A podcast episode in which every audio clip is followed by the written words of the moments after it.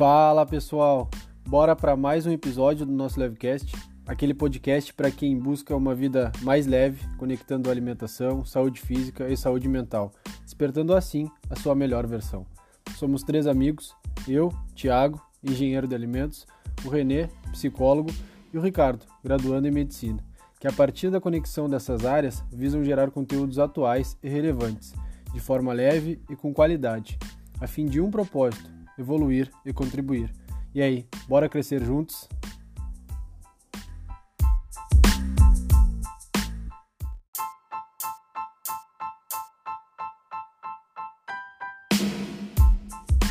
E aí, guris, como é que vocês estão? Bora para mais um episódio do Levecast. E aí, gurizada, tudo certinho? Não, mais uma responsabilidade agora, né? Um passo a mais. A régua tá subindo, né, gurizada? Tudo bem, tudo tranquilo.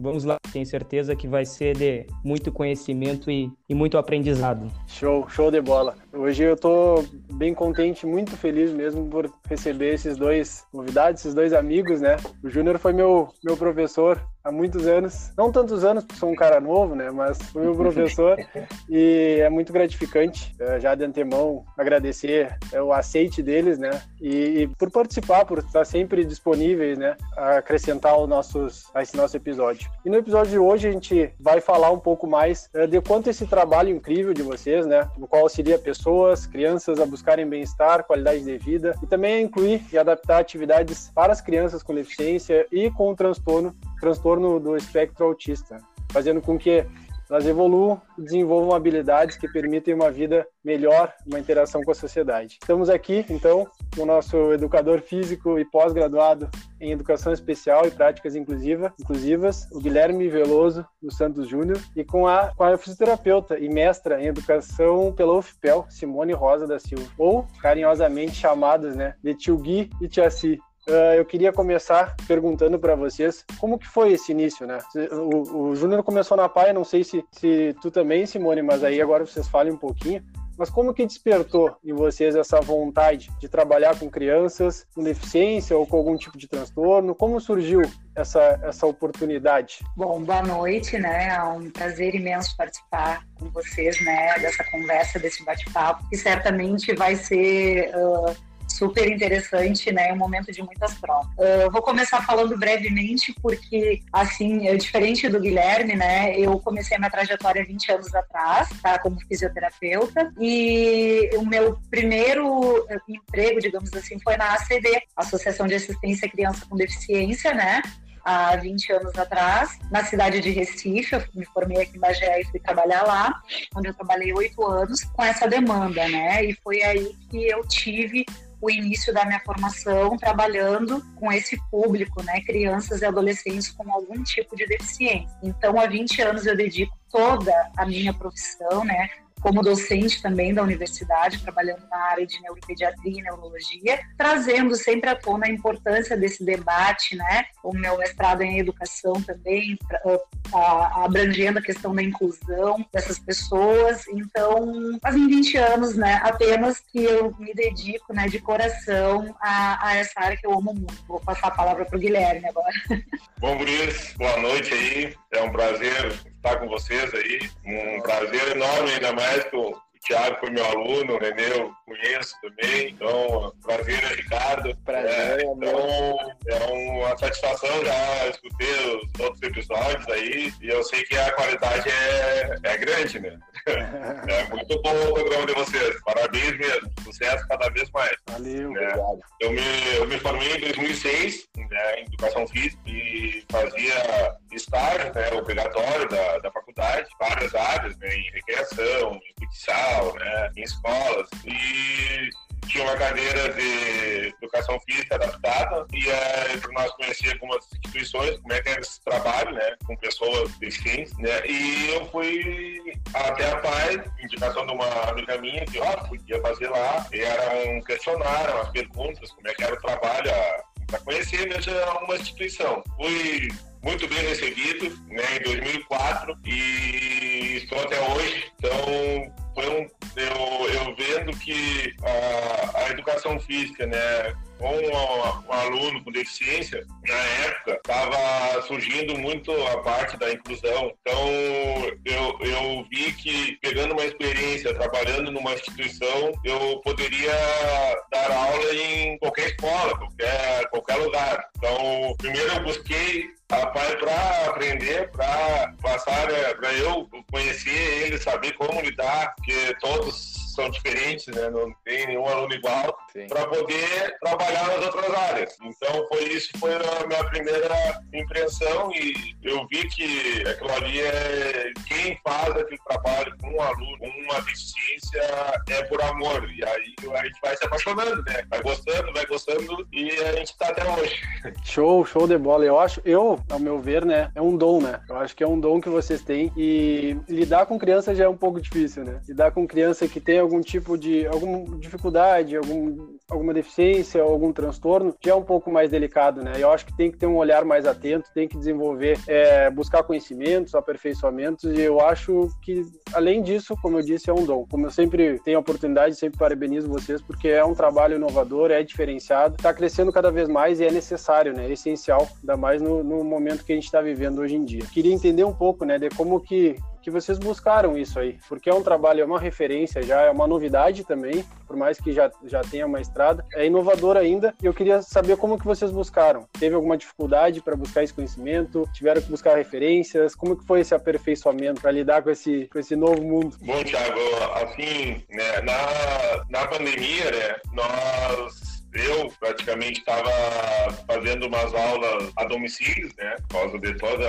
a circunstância. Comecei a divulgar e começou a crescer, né, cada vez mais de pais me procurando, né, começando comigo mesmo a parte de, educação física, né, de trabalhar, a criança em casa, surgiu a oportunidade de a gente abrir um espaço para não ter o deslocamento, de levar todo o material, ir numa casa, né, o deslocamento para depois ir em outra casa, né, levar todo o material, a gente, né, conversando e, pá, quem sabe nós montar um espaço para aquela criança se deslocar até lá para fazer uma atividade física, né, para fazer uma atividade, primeiro, né, a, a, parte física a gente trabalha junto com toda a atividade, né, o desenvolvimento dela né? Então a gente montou um espaço para que eles possam se dirigir lá para fazer uma atividade, como nós vamos para academia, nós vamos jogar um futebol, nós vamos jogar. Então a criança em casa também possa ir fazer uma atividade o seu bem-estar. É, e justamente a, a pandemia ela criou essa oportunidade, né? Porque muitas crianças estavam isoladas em casa, a gente sabe também do perigo que era na época que estourou, né, a pandemia, e, e a gente pensou, né, poxa, se a gente uh, criar um espaço seguro, né, onde essas crianças possam estar ali com segurança, com cuidados, né, sob o nosso olhar, e principalmente para ela sair daquela rotina, daquele círculo vicioso que é ficar dentro de casa, para sair um pouco dessa rotina, se a gente criar algo que ela possa fazer, a gente vai conseguir, de repente, oportunizar novas vivências para elas, né? Seja criança típica, né, ou atípica, digamos assim. Sim. Então, é, foi essa a ideia, né? Que era uma ideia que nós já planejávamos há muito tempo. Eu digo que a pandemia apenas foi aquele pontapé inicial, né? Enquanto muitos tiveram algumas dificuldades, a gente sabe, e se solidariza, inclusive, né, colegas, enfim, a gente teve uma oportunidade e conseguiu segurar, né, essa oportunidade e já vai fazer um ano que a gente está, né, graças a Deus, com uma demanda boa. E, e Tiago, eu vou complementar aqui, né? Primeiro que é um prazer tê-los aqui conosco. E vocês destacaram bastante a procura dos pais. Quando a gente trabalha com esse público, né? Eu não trabalho em consultório com crianças portadoras de necessidades especiais, né? Mas não por não querer ou não me sentir à vontade com isso. Mas que tem profissionais na área da psicologia que, que se especializaram e, e têm um conhecimento muito mais vasto, saber é, ajudar melhor e influenciar melhor o desenvolvimento da criança. Aí já surge uma grande dúvida, até para a nossa sociedade. Vocês se reinventaram dentro da pandemia, a gente até debateu isso um pouco no episódio anterior, é, para a gente já ir quebrando barreiras, quebrando tabus. A gente sabe que a gente está evoluindo bastante nesse assunto, mas ainda tem, tem alguma resistência, tem algum preconceito e às vezes falta de informação. Como seria correta da gente chamar Boa. crianças especiais assim? Sabe? Porque uh, muitas são taxadas, muitas são limitadas, né? Às vezes os pais não têm tanto conhecimento assim. No consultório já apareceu pais que, que, que tinham filhos com alguma necessidade especial, aí a gente começou a trabalhar em cima disso. Explique um pouquinho para nós aqui como é, como a gente tem que apresentar isso para a sociedade, como informação mesmo, assim, para ir quebrando esse tabu. Bom, uh, Renê, né? Inicialmente, assim, é, existem ainda muitas barreiras, né? nós enfrentamos muita, muitas barreiras enquanto profissionais da área da saúde, né? Uh, existe um crescimento uh, significativo de crianças com deficiência, né? E que buscam não só nosso serviço, né, como o da equipe multidisciplinar, porque a gente precisa trabalhar em conjunto com os demais profissionais, psicólogos, nutricionistas, fonoaudiólogos, terapeutas ocupacionais, né? Nós trabalhamos com toda essa demanda, não no nosso espaço, né? Mas a gente tem um link de colegas que estão junto com a gente, né? Nós encaminhamos, eles nos encaminham. Então, a nomenclatura atual que a gente utiliza, nós não utilizamos mais uh, o termo portador de necessidades especiais, portador de deficiência, porque se, de, se, se, identificou que a criança não porta nada, né? não é portadora, ela apresenta alguma uh, alteração, né? algum distúrbio neurológico, né? que vai fazer com que ela tenha essa condição, né? seja ela qual for, uma paralisia cerebral, um autismo, uh, enfim, né? uma deficiência intelectual. Então a gente utiliza o termo, né? pessoa com deficiência, tá? Pessoa pessoa com deficiência. O portador a gente não utiliza mais. Portador era muito comum a nomenclatura, né, Portador de síndrome de Down, portador de autismo, portador.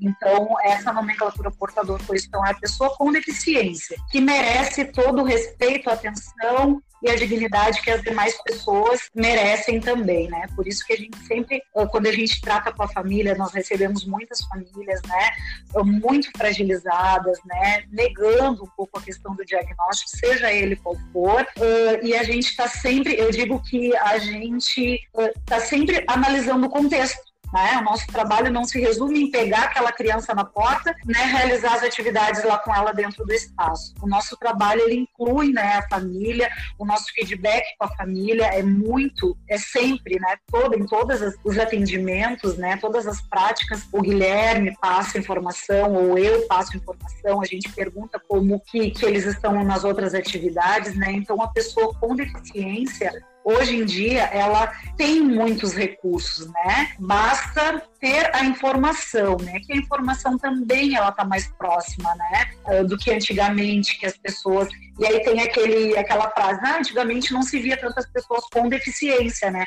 E agora a gente vê. Por quê? Porque agora a inclusão está em alta, a, a equipe está trabalhando muito, né, fortemente nessas questões. Então, aquelas crianças que antes ficavam presas dentro de casa que não tinham visibilidade, que não se desenvolviam, elas agora elas, agora elas têm a oportunidade de, de se desenvolver, porque existem não só profissionais, né, mas muitas, muitos cursos, né, muitas capacitações que fazem com, com, que o profissional entenda e saiba trabalhar é, individualmente com cada um. Não sei se responde. Perfeito, porque as pessoas ainda têm, é, eu vou chamar de falta de conhecimento, né, porque, é, como tu falou, os pais às vezes são os maiores, digamos assim, limitadores das crianças doentes, vamos dizer assim. E é importante a gente, é, como o nosso podcast, ele, ele, ele frisa exatamente isso, levar informação para o nosso público, pode ser dúvida de muitas pessoas, e essas pessoas não saberem é, é, como se portar, como chamar, enfim, acaba até acontecendo aquelas situações meio constrangedoras, né? Então,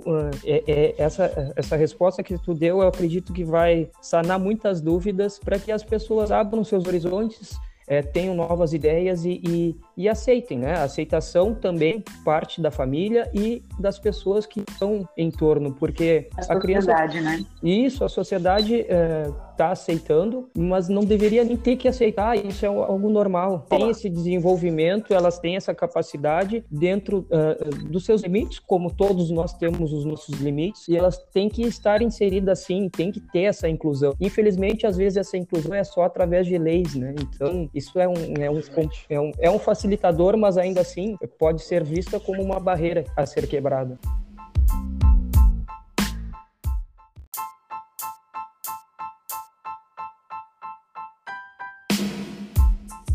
Queria pegar o gancho do René, falando dos pais, né? Vocês falaram da família, dos pais. Tu acha que, que, que tem essa. Eles são mais cuidadosos, talvez, é, ou ficam mais emotivos, criam mais expectativas em relação a esse desenvolvimento que, de certa forma, é um pouco mais lento, né? Mas, obviamente, é no tempo deles, né? Antigamente, muitas crianças que ficavam somente em casa. Hoje não. Hoje tem a inclusão, as escolas, né, as, as instituições e até mesmo os próprios alunos com autismo.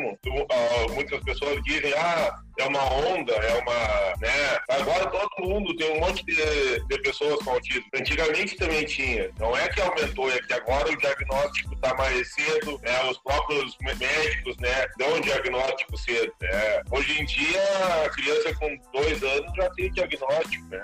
É. Mas de, de todos, porque para dar o diagnóstico é somente o médico, né? Mas tem toda uma equipe, né? Tem o psicólogo, tem, o, tem a, a TO, tem outros profissionais que podem auxiliar. Quem mexe o diagnóstico é o médico, mas a gente pode auxiliar, a gente pode avisar até os pais para procurarem, né? Às Todo vezes alguma... atento, né?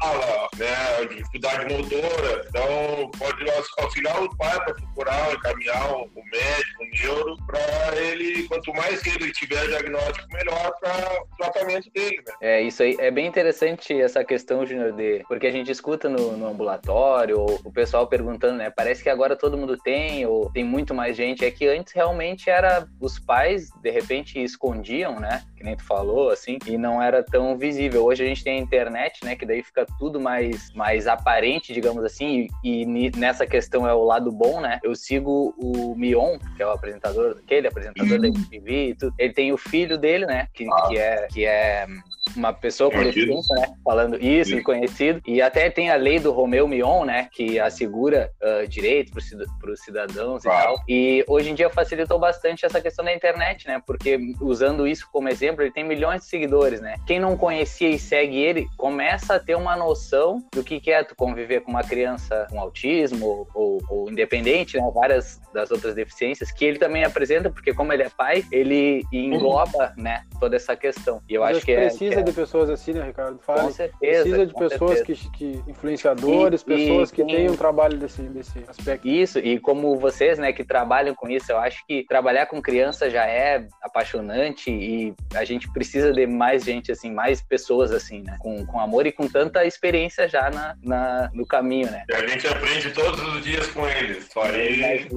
não são eles que estão aprendendo comigo, é eu que estou aprendendo com eles. E aproveitando, eu trago um dado assim que é bastante chocante, né? No Brasil, eh, segundo dados da ONU, né, tem aproximadamente 2 milhões de indivíduos com TEA, tá? Com autismo, com uhum. espectro autista, que equivale a mais ou menos 1% da população, tá? Uh, então, uh, trouxe outro dado dos Estados Unidos, né? Em 2004 era 1 para 166 casos. Em 2020 é 1 para 54 casos, tá? Nascidos, né? um, entre 54 e 1 apresentam um autismo, né? Que não é só a nossa demanda, né? Mas 80% das crianças que nós atendemos, né, fazem atividades no espaço, elas têm o transtorno do espectro autista. Isso, só pegando o gancho ali que disse que vocês falaram, né? Quanto antes, só para passar como informação, né, o pessoal que for ouvir, quanto antes Parece óbvio, mas para quem não sabe, não é. Né? O óbvio também precisa ser dito. O quanto antes for diagnosticado, né, essa criança pode ter um avanço muito maior, né? Em questão de socialização, que no, no transtorno do espectro é uma, é uma das dificuldades, né? A triagem começa entre 18 e 24 meses, né? Ali um ano e meio, dois anos, tu já começa a fazer o diagnóstico. E isso que o Júnior falou de, de, por mais que seja o médico que vai dar o diagnóstico, todo mundo tem que estar atento. E muitas vezes uhum. são todas essas pessoas que trabalham com as crianças que têm tem o, o, ali, né, o que liga a luz para como um alerta, né, dos sinais das crianças, como não apresentar o sorriso social, uhum. um baixo contato visual, não chamar, uh, chamar pelo nome não atender. Isso às vezes até os próprios pais não conseguem,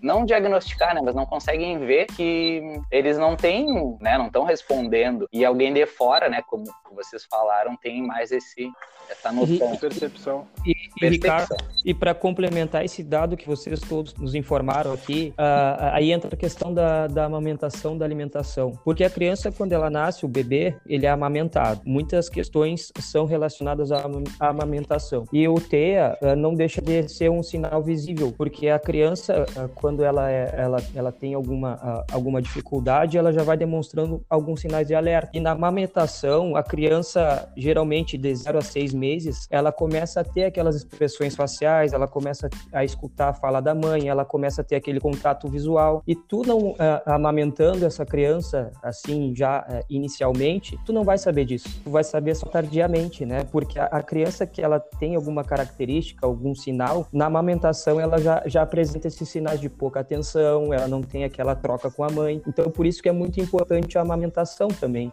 porque aí tu já identifica alguns sinais que, que, que podem ser visíveis. E a pessoa ela demora a, a, a, a aceitar isso, né? Vocês que trabalham diretamente com essa área, vocês têm, essa noção e poderiam nos informar melhor. E eu estava vendo aqui, a, a, a, título de curiosidade de estudo, né? A lei de, de apoio à inclusão escolar, ela, ela é de 2015, então é uma lei muito recente, de 2015 para cá são seis anos e, e demorou muito tempo para que isso acontecesse, né? Até as leis estaduais às vezes eram mais uh, antigas do que as leis federais, então isso serve de curiosidade para a gente ter uma atenção maior sobre isso, né? É, isso que tu falou é muito importante, né? Na verdade, tem leis mais antigas, né, que falam, inclusive a lei da sala traz uh, à questão da, da inclusão, né? Mas na época não se tinha um público tão expressivo para frequentar escolas, ambientes.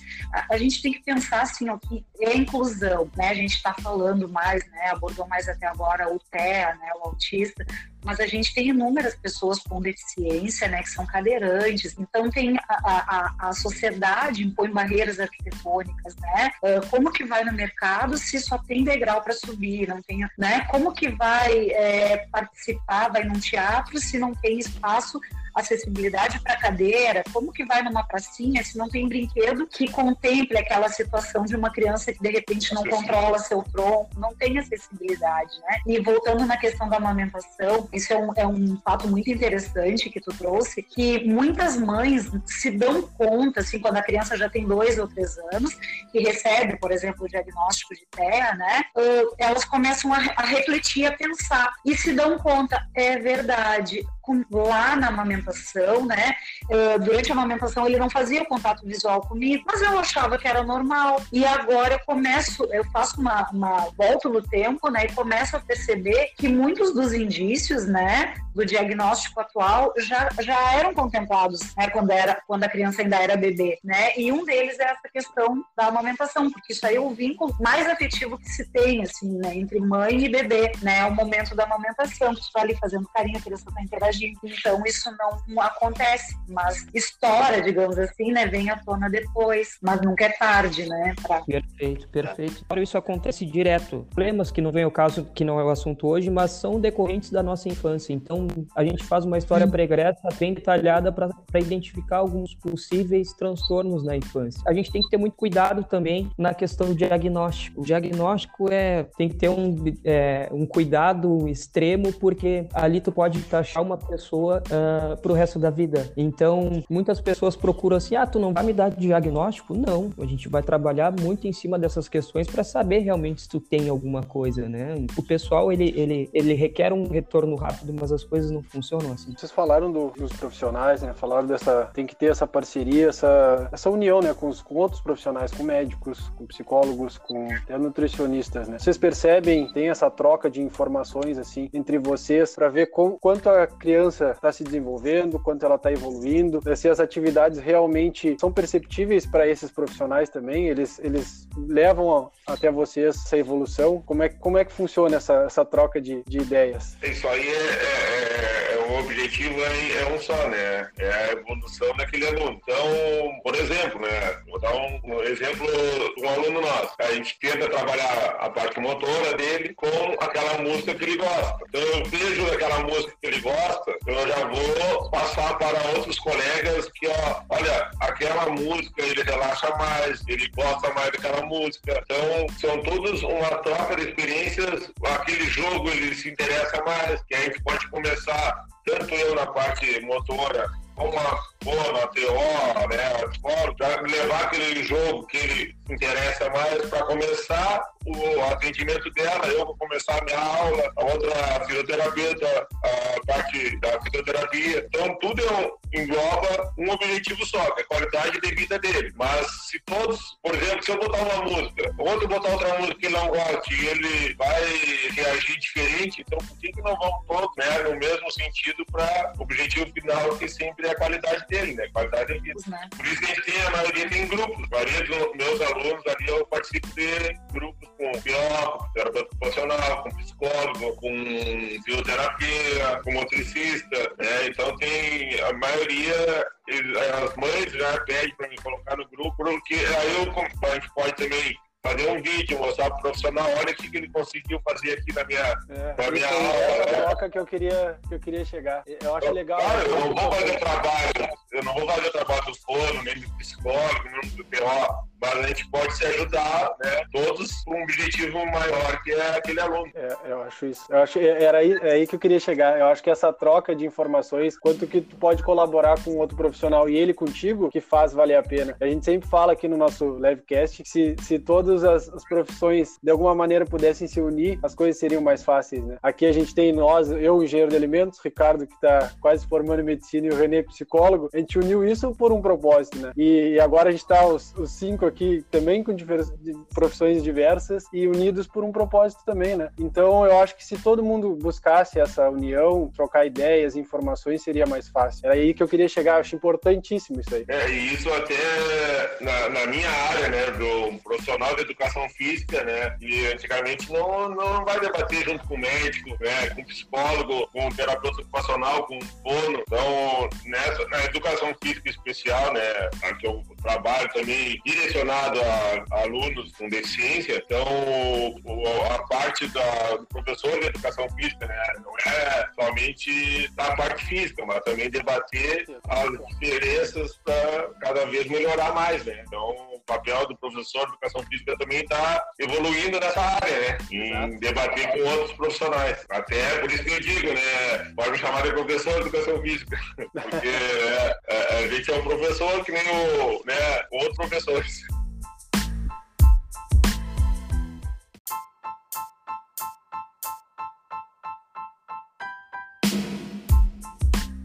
Já falando do. Vocês falaram das práticas, né, Simone e Guilherme? A gente viu que vocês trabalham e utilizam a prática de psicomotricidade infantil. Quanto ela auxilia esse desenvolvimento das crianças, tanto para os movimentos, né, o desenvolvimento motor, quanto para o desenvolvimento cognitivo e também afetivo, né? Toda criança, ela tem, né, ela precisa passar pelas etapas de desenvolvimento motor, ou melhor, neuropsicomotor, né, que engloba tudo.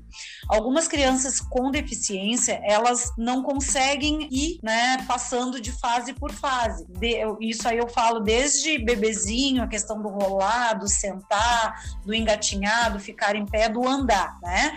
E tem outras crianças que conseguem uh, desenvolver todas essas habilidades motoras, mas com alguns déficits, né? E por isso que a gente trabalha a psicomotricidade, que é o trabalho com o corpo, né? É o trabalho que engloba equilíbrio, aprendizagem motora ou reorganização motora, trabalha questões de lateralidade uh, e a psicomotricidade nada mais é do que esse estudo, né, que trabalha o desenvolvimento motor ou aperfeiçoa aquele desenvolvimento motor que tem algum atraso. Então, a maioria das nossas crianças, embora que a gente não perceba, às vezes a família não percebe tanto, quando a gente vai trabalhar habilidades de pular num pé só, pular com os dois pés, saltar, né, os cones, uh, jogar uma bola na, na, cestinha de basquete, a gente vê a dificuldade né, em realizar essas habilidades que são extremamente simples, né, para quem está de fora, né? Andar de bicicleta. Uh, então, a proposta do trabalho, né, do espaço é também, né, potencializar, né, ou melhorar essa questão das habilidades motoras, né? Então, tem muitas crianças que precisam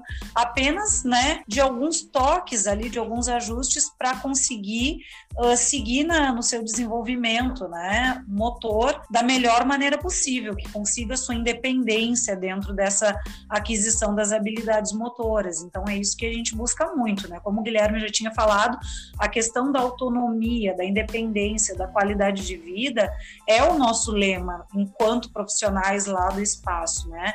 Eu sou fisioterapeuta de formação, mas lá no espaço eu auxilio o Guilherme na psicomotricidade. Eu não atuo como fisioterapeuta no espaço, tá? Eu atuo como fisioterapeuta fora.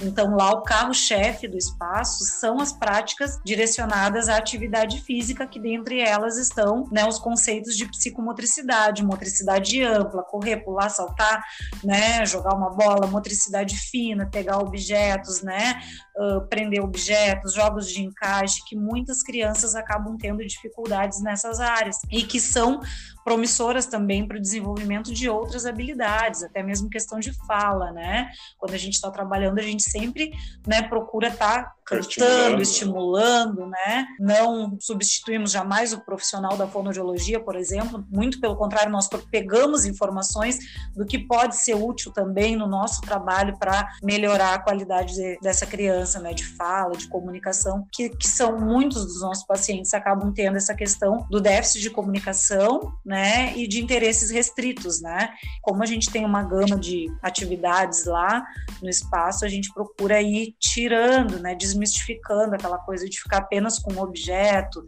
né, só aquele jogo, só aquela bola azul, só, né?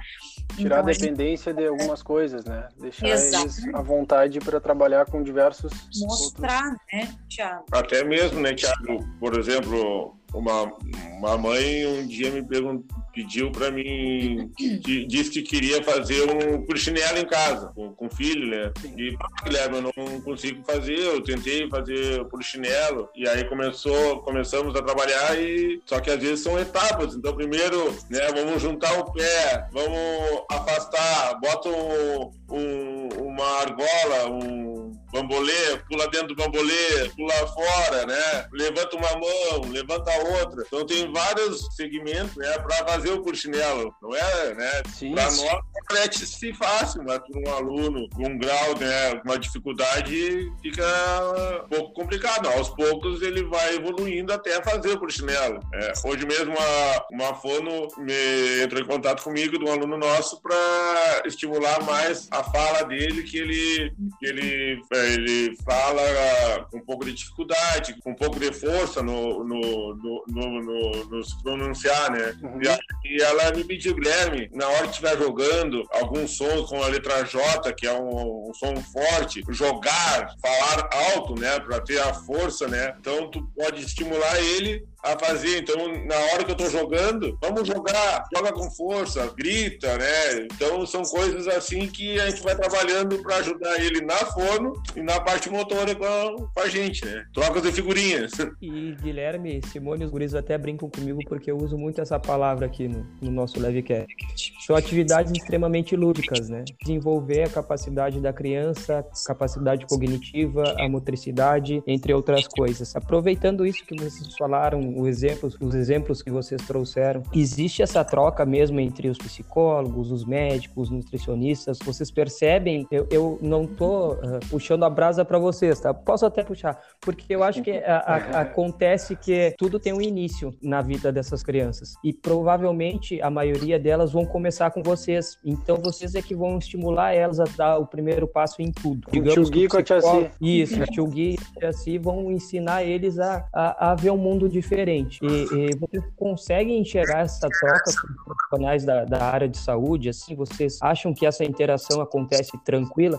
Obviamente, você já tem equipe multidisciplinar de vocês e isso facilita. Mas em outros lugares, em, em, outros, em outras ocasiões, assim, vocês percebem essa troca entre os profissionais? Assim, em equipes, sim, Renê. Tem bastante troca porque é, já, como eu tenho que dizer, são, já estão acostumados a fazer essa troca, entendeu? Aqui com a gente na cidade também, mas é, como uma o nosso trabalho tem profissionais de outra cidade que já estão indicando, entendeu? Tem outros psicólogos, outros médicos também que vê a evolução daquele aluno, começa a seguir o nosso trabalho, olha o Insta, né? Então já vão pegando dicas e conhecimento de outros pacientes deles, estão vendo a melhora e aí começam a indicar. Então a gente pergunta, ah, foi indicação por quem? Ah, foi pelo psicólogo, foi pelo TO, foi pelo fono. Então tem vários outros que nos indicam e nós também indicamos. Né? E essa troca que antigamente era mais difícil, eu percebo que ela está evoluindo, né? Ela está evoluindo. A gente ainda pode dar passos maiores, né?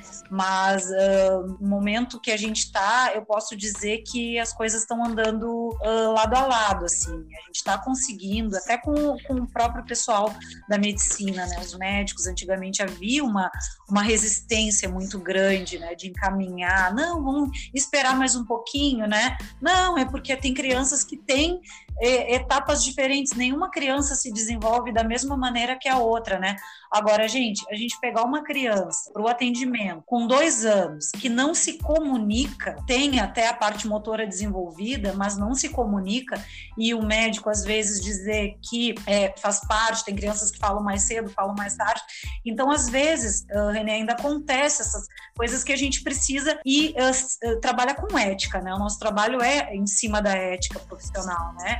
A gente precisa ir mostrando e conversando com outros profissionais, e claro, eu não estou falando apenas do médico, né? Às vezes acontece, é do próprio fisioterapeuta, ah, não, não, acho que tá bom, porque a gente, todos somos seres humanos, né? E a gente, às vezes, tem algum olhar que não é o mesmo que o colega, mas a gente tem que estar sempre aberto a trocas, né? E se não fossem essas trocas com esse público que a gente tem, nada seria possível. Não, estamos ao que a gente falou agora há pouco, né? Não tem como não se, se unir a partir do, desse momento que a gente está vivendo hoje. Todo mundo busca buscasse isso aí, essa união, essa troca, como vocês falaram, seria tudo mais fácil. Eu, eu vejo que, que a busca por bem-estar, qualidade de vida, independente da idade, tem que ter a ajuda de diversos profissionais. Claro que tem, tem a gente tem que entender como é que funciona também, né? Tem gente que não tem condições de colocar o filho para fazer uma atividade física, tem gente que não tem condições de levar até o, o médico, enfim. Por isso que a gente tem que fazer, abrir um, um, um leque maior de oportunidades para as pessoas. E até conhecimento, né, Thiago? conhecimento, informação, como vocês falaram no início. E a criança não pode fazer certa coisa e é bem pelo contrário, né? Acho que tem que ter essa, essa estimulação, assim.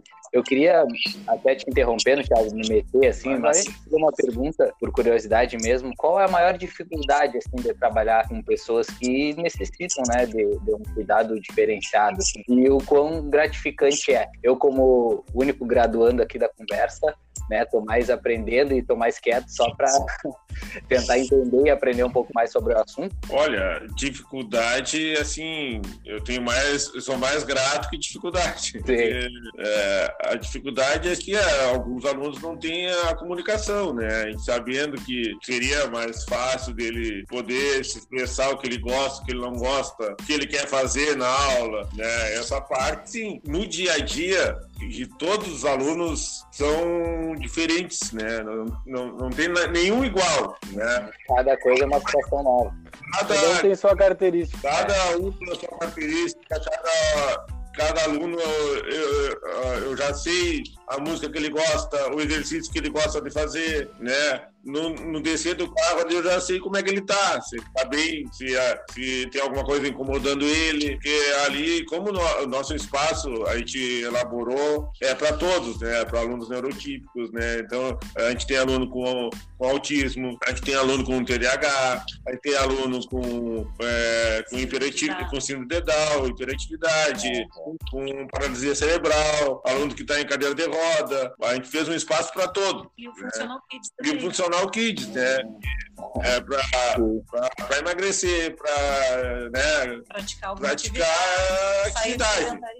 Ah, que legal. Academia, né? Tá pegando o sedentarismo tá para todo mundo quase, né? Com certeza. Ainda mais em criança, né? Ainda mais em criança, que não pode aquela hora do recreio, tá brincando, correndo, né? Na frente de casa, né? Então agora, esse momento. E hoje, né? e hoje tá difícil, né? As crianças não são como, como a gente era antes, não ficavam, não ficam brincando na rua, não vão jogar bola, não vão, preferem ficar jogando videogame, esses jogos online, né? É, porque a maioria das mães também, olha, ele tá ali, ele não tá no videogame, ele, né? Então ele tá fazendo uma atividade, ele tá jogando, tá correndo, né? Então tá é até aquele momento energia. separada do mundo, né, virtual ali, né? Tá, tá complicado hoje. As, as crianças estão se alimentando mal também por causa disso. Ah, claro que a pandemia veio no momento tá, já estava crescente esse crianças ficarem mais em casa, serem mais introspectivas, mas ao mesmo tempo ela veio para a gente é, rever alguns conceitos, né? evoluir de alguma maneira, tanto como pessoa como profissionalmente também, bus buscar coisas que pudessem nos auxiliar a ter qualidade de vida, ter bem-estar, ter a, gente fala da imunidade aí, atividade física, atividade física está completamente agregada a isso, né? E para as crianças mais ainda, a criança ter essa, esse crescimento é, já com uma prática, uma prática não esportiva, mas uma atividade física agregada à rotina dela é excelente. Eu queria, eu queria já falar também disso mesmo. O, o quanto que vocês falaram da família, né? O Júnior falou do, do, dos pais que ensinou no pôr de chinelo ali, é como fazer em casa. E é difícil, às vezes, pegar as crianças que têm esse. A vida delas é um pouco mais particular, né? Elas são mais introspectivas, elas lidam diferente com, com a sociedade, com o mundo, né? Vocês acham que, que, a, que a união dessa atividade física, psicologia, é, o desenvolvimento que elas têm com as atividades que elas e as práticas que vocês é, exercem lá no, no, espaço é perceptível junto com a família, não só da criança, mas a família consegue ir junto nessa, nessa levada? A maioria das famílias, sim, Thiago a gente percebe assim uma mudança muito grande, né, daquela família que chega num primeiro dia para levar o seu filho, né, que tem alguma alteração, né, algum tipo de deficiência, a gente percebe às vezes a fragilidade, né, as queixas assim, né, ah, ele não consegue, né, e aí pontua todas as coisas que a criança tem dificuldade. E no momento que a gente vai começando a conviver com essa criança, né, semanalmente, a gente percebe que ela vai evoluindo, assim, às vezes eu estou editando os vídeos pro Instagram e, e me lembra assim, nossa, só um pouquinho mas ele não fazia isso, né? E tá fazendo sozinho, né? Ele não pulava uma corda, pular nas argolas, que é uma atividade aparentemente simples, ele não conseguia, agora ele tá pulando de uma argola para outra. Ele não pedalava, e agora ele está pedalando. Então a família se motiva, né? Eu acho que o grande, uh, a grande, a grande uh, ideia, assim, né, é proporcionar e é mostrar também, né, e por isso também que a gente tem o nosso Instagram, né, todas as crianças que estão ali no Instagram, elas têm, uh, uh, têm autorização da família, né, para os direitos de imagem, então a gente publica ali, a família curte muito, pede para a gente enviar, né, e vê a melhora, né, e eu acho que essa visibilidade aí que tornou o nosso trabalho assim tão importante, né, uh, por parte da família e das pessoas, até que não nos conheciam, né, Tiago, uh, a publicação do trabalho que a gente faz ali, né, naquele quadradinho, quanto de crescimento, né, e como o Gui falou agora, né, nossa, não tem, assim, se a gente parar para pensar, é só gratidão, né, que a gente tem, é só gratidão, as dificuldades existem, né? Mas no fim do dia, assim, né? A gente vê, poxa, né? Valeu a pena, valeu. Então é isso aí que a gente tem que pensar. E a família, ela tá, ela precisa estar tá engajada. Se a gente não tiver o apoio da família, o engajamento familiar, a gente não consegue nada. Então, nesse quesito, assim, eu, eu digo que praticamente 100% das nossas famílias estão com a gente e com os demais profissionais, né?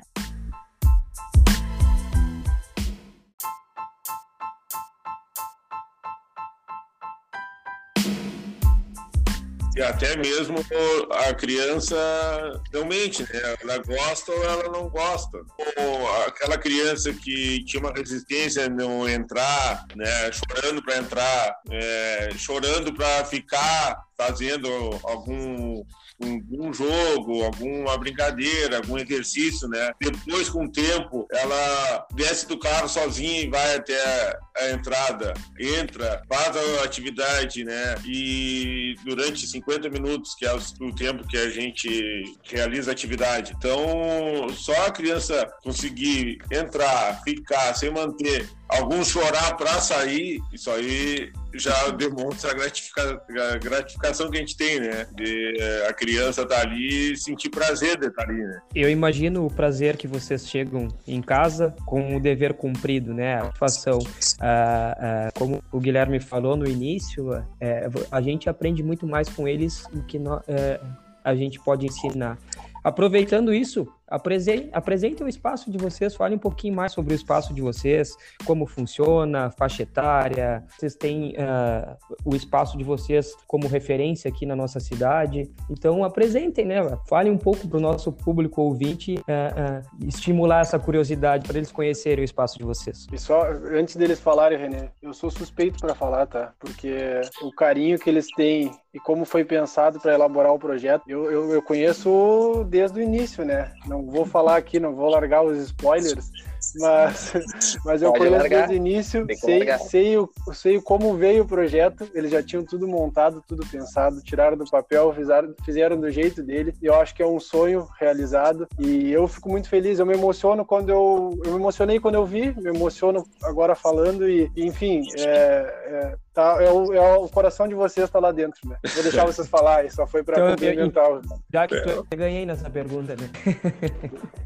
Não, me ganhou, me ganhou. Lá tem um quadro lá que o Thiago me deu que é acreditar no seu sonho, né? Então tem que ter fé. Nunca desista. Nunca desista, né? Então acho que aí resume tudo.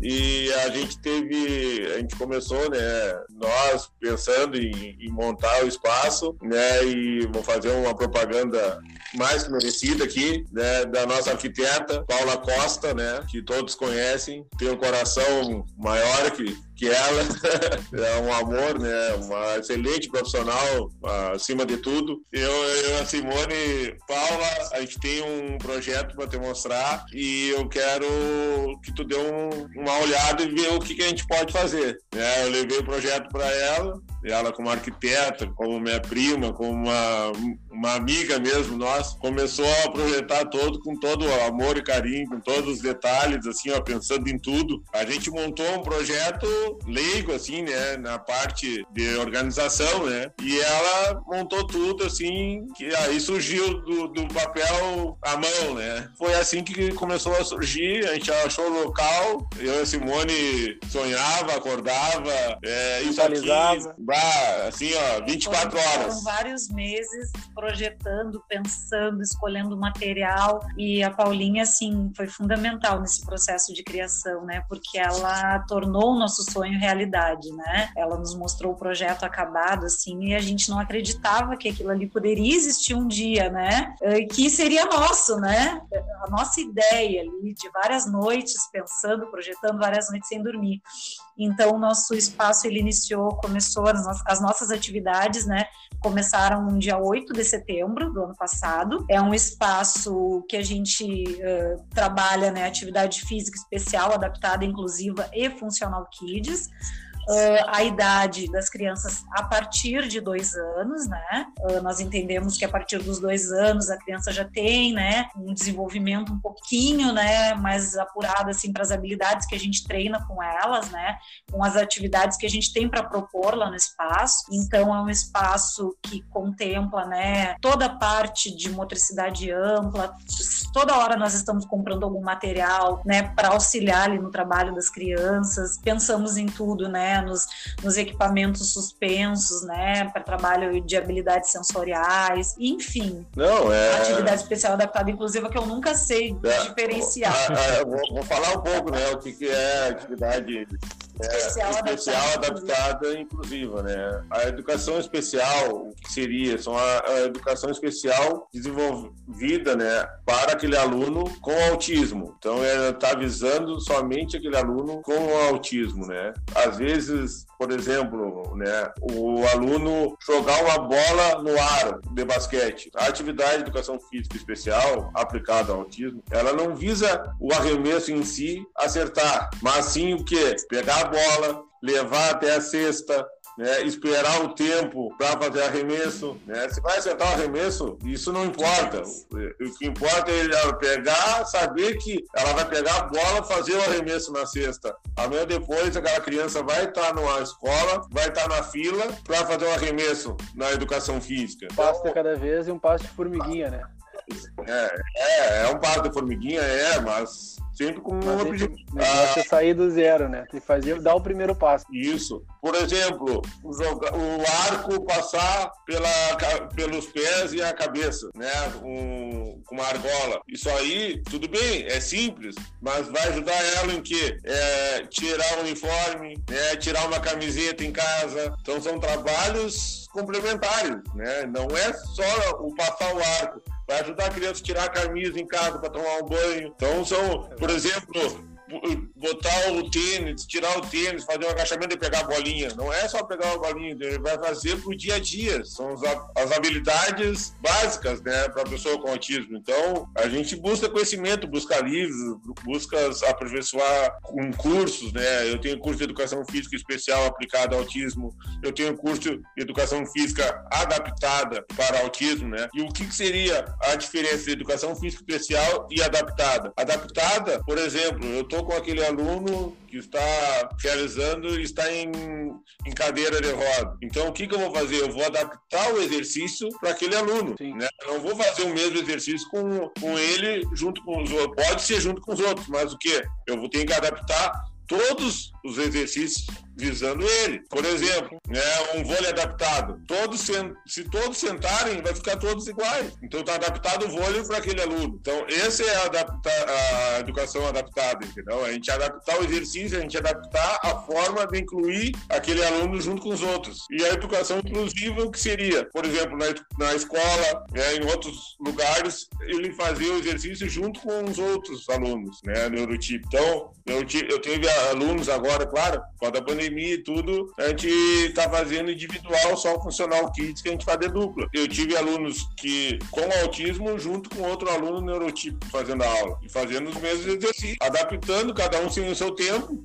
Se eu vou fazer um subir um step até 10, eu vou fazer mais rápido, a Simone pode não fazer tão rápido, eu fazer mais rápido que o meu exercício, mas ela vai fazer também. Então, né, cada um é único, né? Isso que é inclusão, né? Nós todos estar tá no mesmo ambiente juntos. Por isso tem várias formas, né? A educação física especial, adaptada e inclusiva. Então, não é, é todos, só que separado, cada um na sua área. Que bom que, que, que, tu falaste isso, porque eu acho que é importante, né? Que as pessoas saibam o que significa essa definição, talvez, ou, ou a diferença que tem. Então, as pessoas têm que entender cada vez mais. Com certeza vai crescer mais isso, essa procura, o entendimento, a busca de informações tem que crescer. A gente vai tentar fazer um pouquinho também, se cada um fizer um pouco, né? Vocês estão fazendo muito, a gente vai tentar fazer a nossa parte, porque a gente quer colaborar, a gente quer estar junto. Queria que vocês falassem, né? O endereço do espaço, onde vocês, a gente encontra vocês, no Instagram pessoal ou do espaço, enfim. A página do espaço é Espaco Guilherme Veloso Júnior. Instagram. No Instagram, né?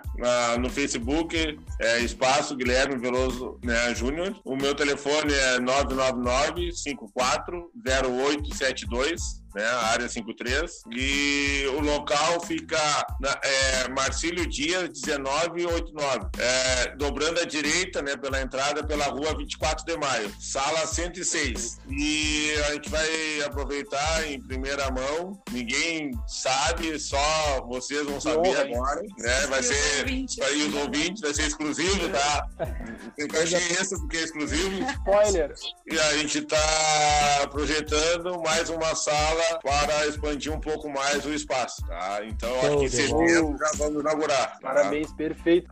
nesse espaço, né? Como a gente trabalha a partir de dois anos, a gente também tem muita procura de alunos com um, ano, um ano e meio. Então, a gente quer também começar a expandir, abrir a partir de um ano. Então, então a partir de setembro, se Deus quiser, correr tudo certo, nós vamos estar com mais uma sala do Espaço Guilherme Veloso. Sensacional, eu fico muito feliz em, em recebê-los, né? E esse bate-papo, tipo de bate-papo, né? Porque é uma conversa, eu acho que vai acrescentar muito a muitas pessoas. Muita gente vai, vai, vai aprender. Questões até que a gente tem dúvida, né? A gente poderia ficar duas, três horas falando aí. Sensacional. Muito obrigado pelo carinho de vocês, pelas novidades, né? Contendo novidades e pela disponibilidade de estarem junto conosco.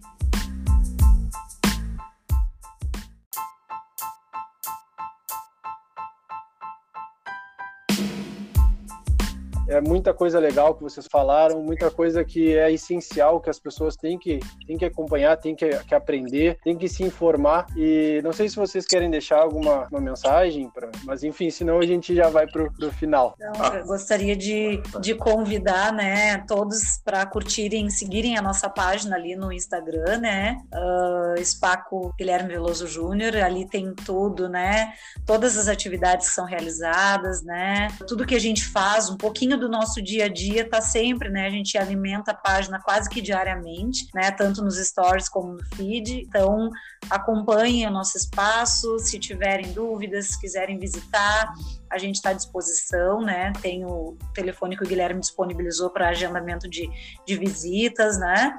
Uh, no momento a gente tem uma lista de espera, né, Tiago? Isso é importante falar, Sim. a gente esqueceu. Uh, e por isso a criação desse, né, a, desse, dessa outra área, para a gente conseguir drenar um pouco e poder dar oportunidade de todo mundo, né, vivenciar um pouco do que é brincar, do que é se desenvolver de forma saudável, né, e com profissionais que, que de fato né, estão trabalhando para isso mesmo. Hum, quero só agradecer alguns alunos, as mães, aqueles que apostam no nosso trabalho, né, que confiam, é, tem uma confiança, né, tu deixar ali teu filho né? Às vezes a maioria dos pais deixam eles ali, vão fazer outras atividades e saber que está sendo bem cuidado, né? Realizando uma atividade com algum um objetivo, né? Não é só estar ali. Então ele está ali, ele está sendo estimulado, ele está sendo trabalhado para qualidade de vida dele, né? Então agradecer aos pais, né? E agradecer aos professores que se unem, né? Aqui está a minha fisioterapeuta que me uniu, né? Tenho que agradecer ela também. Se não fosse ela também, nada teria acontecido. Então, agradecer uh, ao Tarcinho, nosso meu enteado também, que nos ajudou bastante na parte da escolha, da escolha do brinquedo. Se fosse pra ti, tu ia gostar, né? Então, tudo é, é, a família ajuda bastante, né? Em tudo. O meu pai, meu tio, né? Que foram lá ajudar, minha mãe, o pai da Simone ajudando, pintando, o meu cunhado, a minha sogra. Então tem vários parceiros que não, esse sonho foi, né? né que não aparecem, mas não mas aparece, foram tão importantes quanto, né? É, estão no coração. Estão no coração, né? Então, muito obrigado, Thiago. Assim, ó, de coração mesmo. Sucesso para vocês. Obrigada, Thiago. Obrigada. Valeu, Thiago. pessoal. Valeu mesmo. Obrigado. Então, galera, só tenho a agradecer aos nossos convidados, a Simone e ao Guilherme. Foi um prazer compartilhar esse conhecimento com eles, então me sinto lisonjeado em gravar esse episódio. Isso aí, René. É, para mim também foi, foi muito gratificante. Como tu disse, foi um aprendizado, né? Eu acho que não só, só a gente aprendeu bastante, mas acho que os nossos ouvintes vão ter uma outra visão em relação a, a tudo isso e, e, como que funciona, né, é, essas atividades para essas, essas crianças, né. Então, agradecer a eles de coração. É, esperamos que numa próxima a gente possa fazer pessoalmente essa gravação. Estamos à disposição para o que vocês precisarem, porque a gente apoia, tem tudo a ver com o nosso podcast, nosso livecast. Obrigado de coração. Valeu, gurizada. Então, vou, vou repetir o que eu falei antes, né? Eu estava aqui para aprender mais do que outra coisa, né? Foi muito prazeroso ter o conhecimento todo, né, do trabalho deles e, e, e, tudo que acontece que a maioria da população não sabe, né? E eu acho que o Levcast vai ser um caminho para mais ainda esse conhecimento. Agradecer a eles, agradecer o trabalho que eles fazem, né? E o quão importante é isso. E vamos lá, vamos seguir agregando e conectando várias profissões, né? Conectando conhecimento. Tamo junto, gurizada. Valeu, guris. Vamos só agradecer aos nossos apoiadores, que é arroba adequa, underline consultoria, underline RS, arroba René Psicólogo, arroba arc.anapaulacosta, arroba bodystation, underline Bagé, arroba agrega.agro, arroba idigital.mkt e arroba. Até o próximo episódio, guris. É sempre uma honra estar com vocês, né? Até o próximo e vamos por mais, né? Falou! Valeu, abraço, gurizada.